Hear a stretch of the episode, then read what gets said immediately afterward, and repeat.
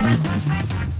大家好，我是丽芳，这里是王丽芳的亲子观点。每个亲子这样的决策都是个人观点所形设的哦。你的个人观点、你的思维模式决定你的教养模式。王丽芳的亲子观点在许多收听平台都可以听得到。你有任何的疑问想要跟我们联系，可以加入我们的粉丝专业，或加入王丽芳的亲子观点来社群，跟社群里面的父母一起聊天、一起互动。想要买教案跟教材，可以到粉丝专业跟我们联系，或者是到我们的部落格哦。那今天我们来聊一个问题哦。有一天呢，我就跟一个妈妈在聊说，诶。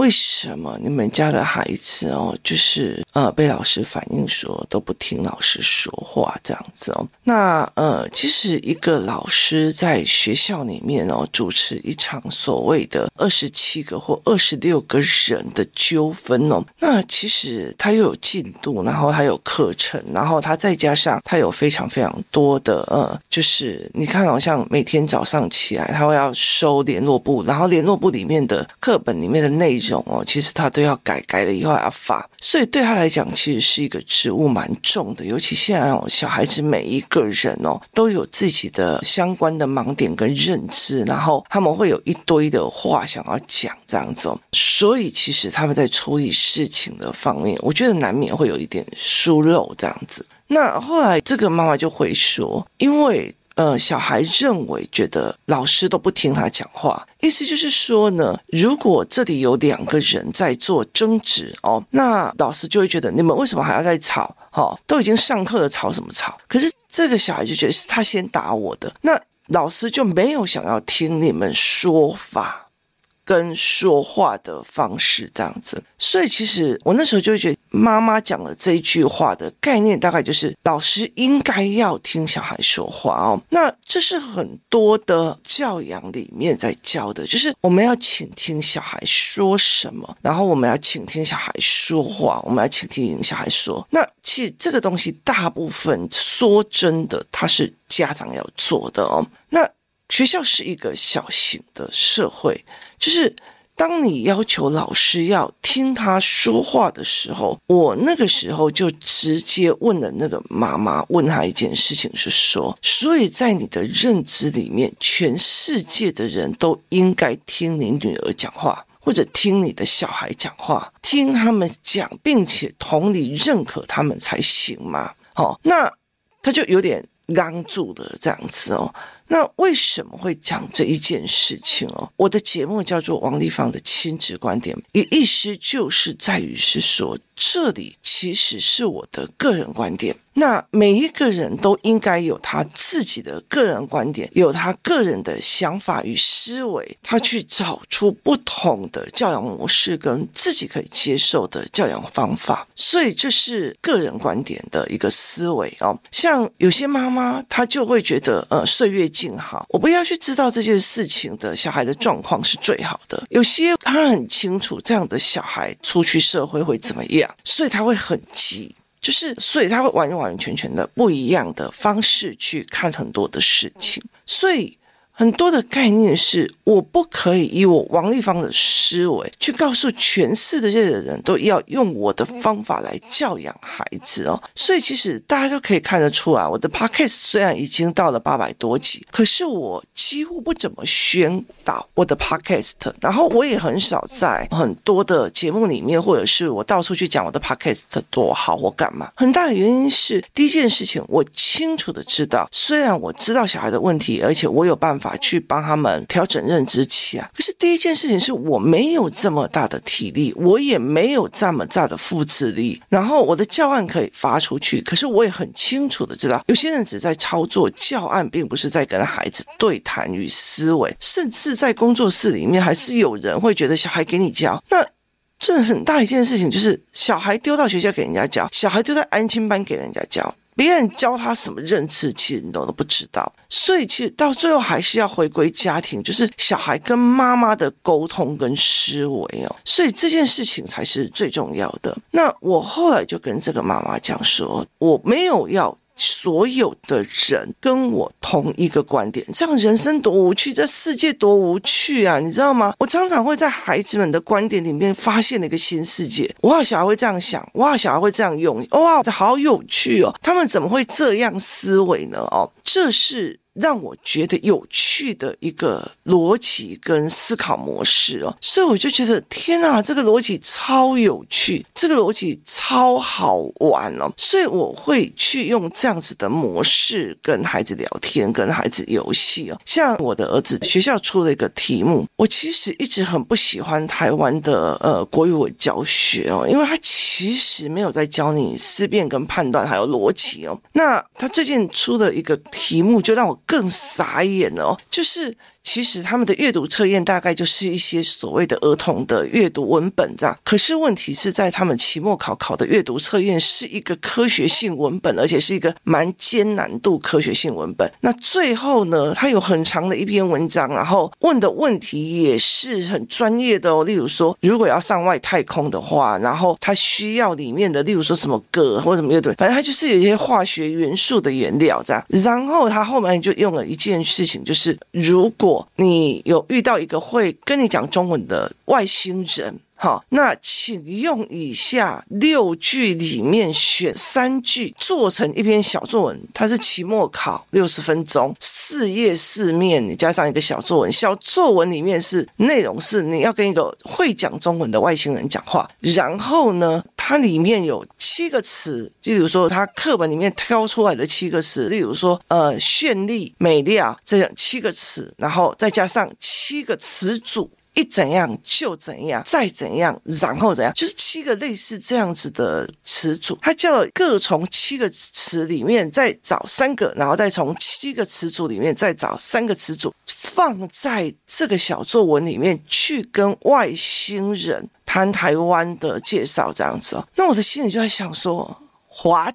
你在你在？你在考什么啊？你这个意思吗？因为作文跟文本本来就是陈述思考的一个过程，可是你你不是把它用来陈述思考，你是用来照样造句，连续六句照样造句，然后还要有主题，还要你传达的东西，我就觉得你在刁难人嘛哦，所以我就觉得这到底有什么意思？你有没有写过文本？就是。对我来讲，我就觉得说，文本是在传递一个逻辑跟思维的，不是我是怎么卖弄文字的。可是，其实，在台湾有很多的文本，你从头到尾看完没有逻辑、没有思维，他就在卖弄他的文笔跟词藻，他就是这样子养出来的。可是对我来讲，我就觉得很夸张。这样最好玩的是我儿子，我儿子在思考外星人看到我，我会不会活命啊？那他怎么听得懂中文啊？那我为什么一定要介绍台湾啊？那如果这个外星人会造成台湾的恐惧，我还要让他去台湾旅行吗？就是你了解的意思吗？在整个期末考的时候，他考到这里的时候，那后来我儿子就是整篇都没有写嘛，所以。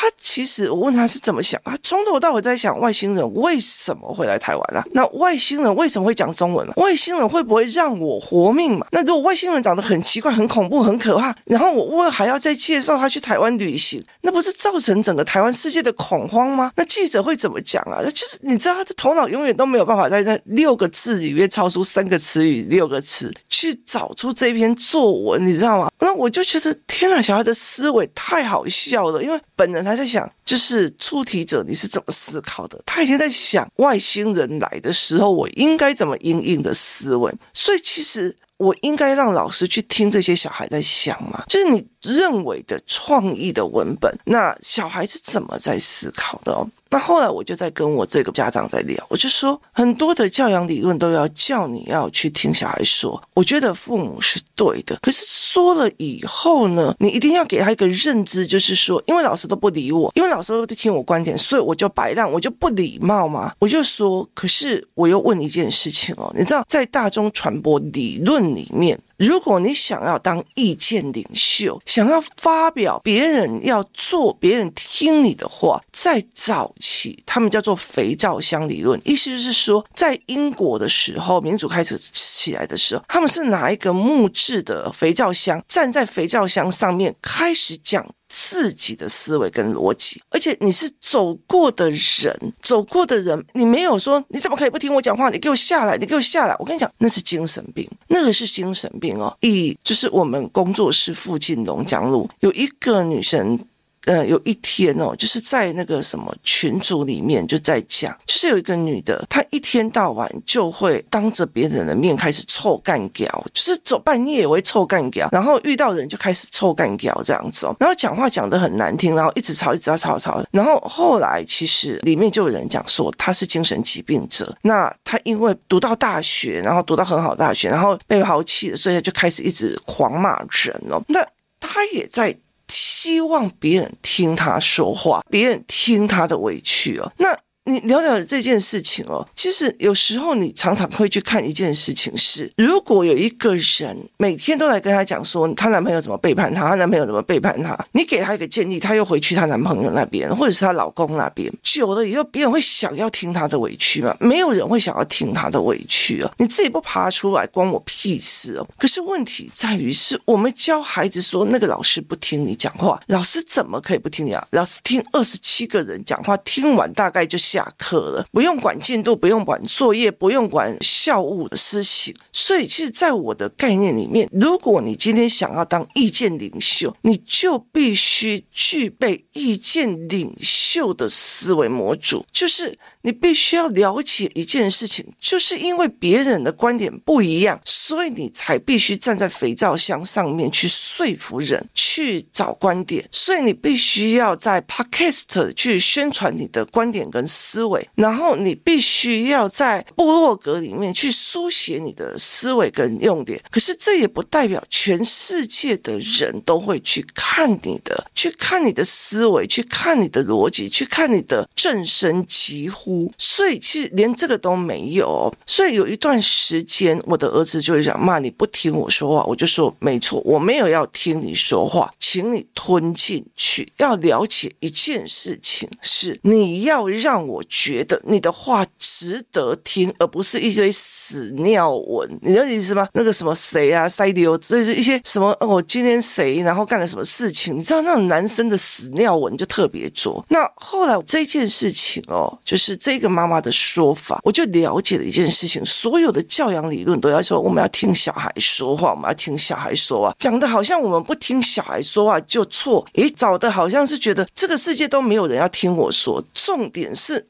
你会说吗？你愿意说吗？你说的流畅吗？你说的非常的好吗？其实，在很多的思考课里面，或者是关关破的语言班里面，有多少的人的孩子来的时候，是话都讲不清楚，断句断不清楚，可是他却在气你们大人都不听我讲话。所以后来我有一次哦，我儿子就在跟我讲说：“妈，你这要听我讲，因为他常常讲一堆那种学校里面的塞流文这样子哦。”然后我就跟他讲说：“我可不可以听一些正经的或有思考性？”他就说：“哎，没有。”然后有一次他就说：“妈，你为什么都不听我讲这些？”我就这样子，我就跟他讲说：“来，上一次你听蔡英文演讲是哪时候？”他说：“我没有听过蔡英文演讲。”我说：“OK，那你听美国总统国情咨文演讲是哪时候？”我没有听，我说对，那你怎么可以没有听人家讲话？人家可是总统啊！我们以前在政治系的时候，我自己要求我自己，当时必须去研究所谓的各国比较重要总统的国情咨文。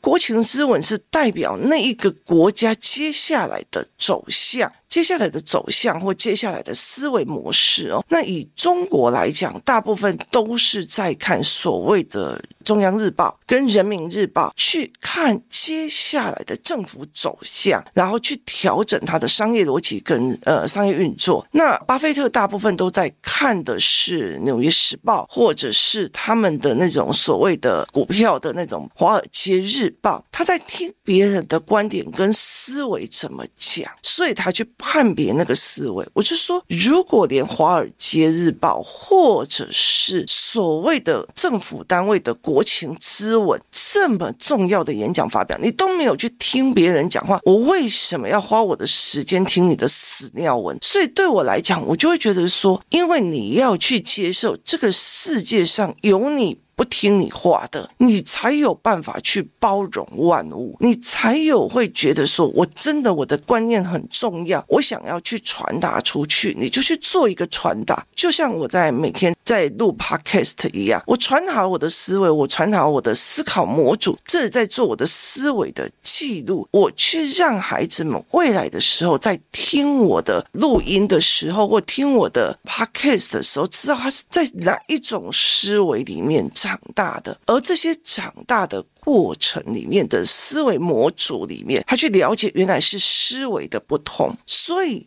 你今天要别人听你说话。它并不代表是服从我所有的一切，这是个人观点。个人观点，你当然也有你自己的观点。唯有你去相信，老师也有他的观点。没有人一定要听我说话，你才有本事去把自己变成一个说话影响力比较重的人。如果他连屎尿闻你都要看着呢，哦，对你讲的那个什么吃大便的口感哦，真的好特别，你都还要鼓励他一番，那你不就是鼓励他去？听一些很无聊的的屎尿文嘛，所以其实在这整个过程是这样在思考的哦。所以后来像有一天，我带着我的女儿还有工作室的人一起去看电影，然后我们那一天看的电影是《蓝色巨星》，它是在讲爵士乐的故事。然后等出来的时候已经十一点多，因为我们是看晚班的。结果我女儿就开始在讲这部影片，她就在讲说这一部影片啊，她一直在出戏，然后她就说，因为如果是迪士尼的影片哦，他会做一个叫建模的机制。我就说什么？是建模，他就跟我讲说，如果哈一个光线从右边打过来，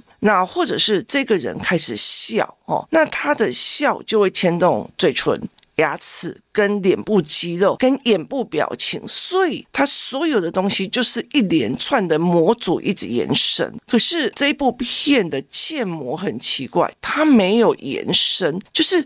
一个动作不会牵扯到另外一个眼睛的动作或别的动作，他就开始在解释说，以迪士尼的或者是皮克斯的逻辑，他是如果这一个动画人物要笑，他就会开始先牵动嘴角，牵动嘴角，他会拉扯肌肉，肌肉之后会拉扯眼皮上的肌肉，也会拉扯眼睛的弧度，然后甚至会拉扯他自己的喉咙的位置，所以这是一个建模的模式，他只要。启动一个笑的逻辑，它就会连升这样上啊。可是问题在这个影片里面，它没有这样的建模模式，所以如果灯光从右边过来，它右边一过来是包括你的右半边的身体，包括你的影子是连续带动的，它有错位的思维，所以导致它没有做这样子的联动模式。那你在听他讲这些的时候，我就问他说：“你这些东西去哪里学的？”他就说：“哦。”你不是叫我学一些英文吗？那里面的英文文章里面就有这些啊。就是你告诉我每天早上学一篇英文的时候，我就只都在看这种英文思维。那你就会觉得很有趣，因为什么？因为它是思维，所以你听了就会觉得哦，这个人讲话是有思考的，这个人讲话是有逻辑的，所以你会想要去听他说。可是有必要强迫全部的人都要来听吗？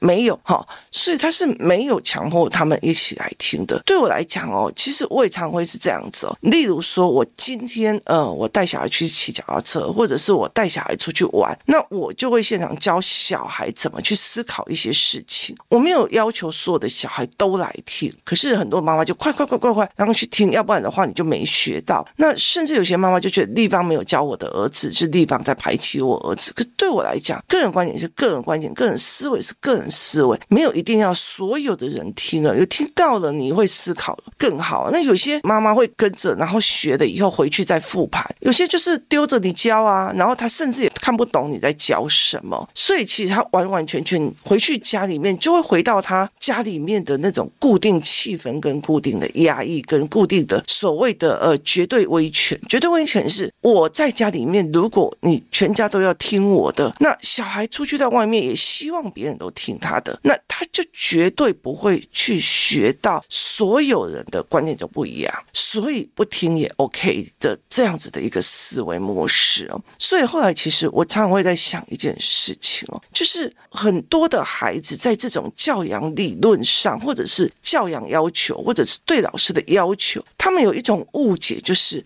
如果你不听我说话，就是你的错，所以我就要给你塞宾，我就要给你报复。所以他是这样子的思维哦。其实像我们在小时候，就是他们就常常讲，大家都不懂我这样。可是在我政治界的训练里面，他们是我越不让人家理解，越不让人家懂是最好的，因为没有人会知道我的下一步跟下下一步哦。那很重要一件事情。可是当你今天你想要去宣扬你的政治理论，你想。要当大众传播的媒体的媒介的时候，你想要去做这些媒介的过程的时候，那你是不是把自己形塑了一个意见领袖？你知道什么叫做沉默螺旋理论？去制造一个话题跟思维，然后。其实有很多时候不需要逼别人怎么做，但是你如果想要说服别人，你就必须逼自己变成我敢在众人面前讲，我是有思维的，我要去说话的，我愿意发声的，我愿意用各种管道去带领意见领袖的，这才是一个非常重要的一个概念哦。所以，其实，在很多的观念里面，其实我后来在想，我自己国中的时候，我后来是。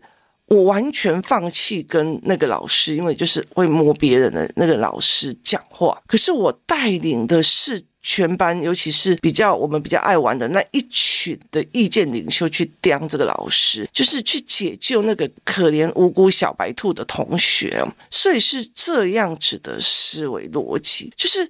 我不需要你一定要听我的，而且我也觉得你也没有必要听我的，因为你就是会乱摸小孩的老师。所以我们后来就是当成一个意见领袖去统领后面的人，然后去解救那些小白兔。所以那个是意见领袖的概念哦。那你不能说你的孩子讲话都讲不出来，还不屑讲，又希望别人听他讲，你的意思吗？就是你连。前因后果讲，你都不屑讲，然后也没有能力讲，可是你希望老师要好好的、耐心的。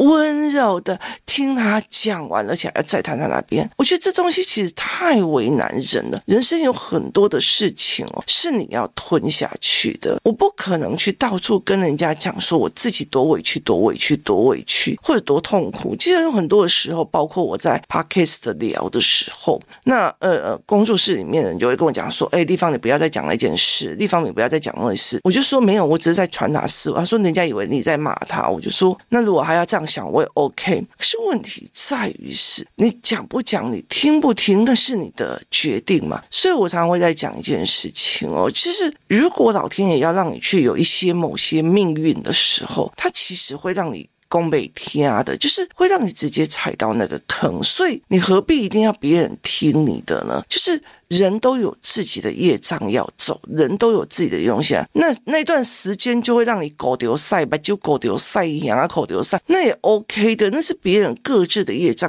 因为我在命理界待过的时候，你在帮人家消业障，你在帮人家点出迷津，别人不信你的时候，那也是他的业障，该去承受，该去忍呐、啊，该去面对未来这个小孩的所有状况。你何必呢？了解吗？所以后来我会觉得说，你为什么要教小孩说，谁叫这个老师不听你说话？没有这个全世界都该听你观点跟论点的资格。我其实有很多的时候会觉得，有些小孩真的是让一副那种全世界都要去跟他对话，全世界都在等他对话。其实他真的不相信自己是没什么聊的。很多的时候只是别人想要了解而已哦。所以这才是一个非常重要的思维，就是当你会想要知道说你的小孩很纠结在别人全世界都要听他的观点、听他的说法的时候，请把你的孩子养。成意见领袖，学会怎么表达，学会怎么演说，学会怎么思考，学会怎么讲出逻辑，学会有勇敢的精神去站在讲堂上跟大家好好的聊一聊。今天谢谢大家收听，我们明天见。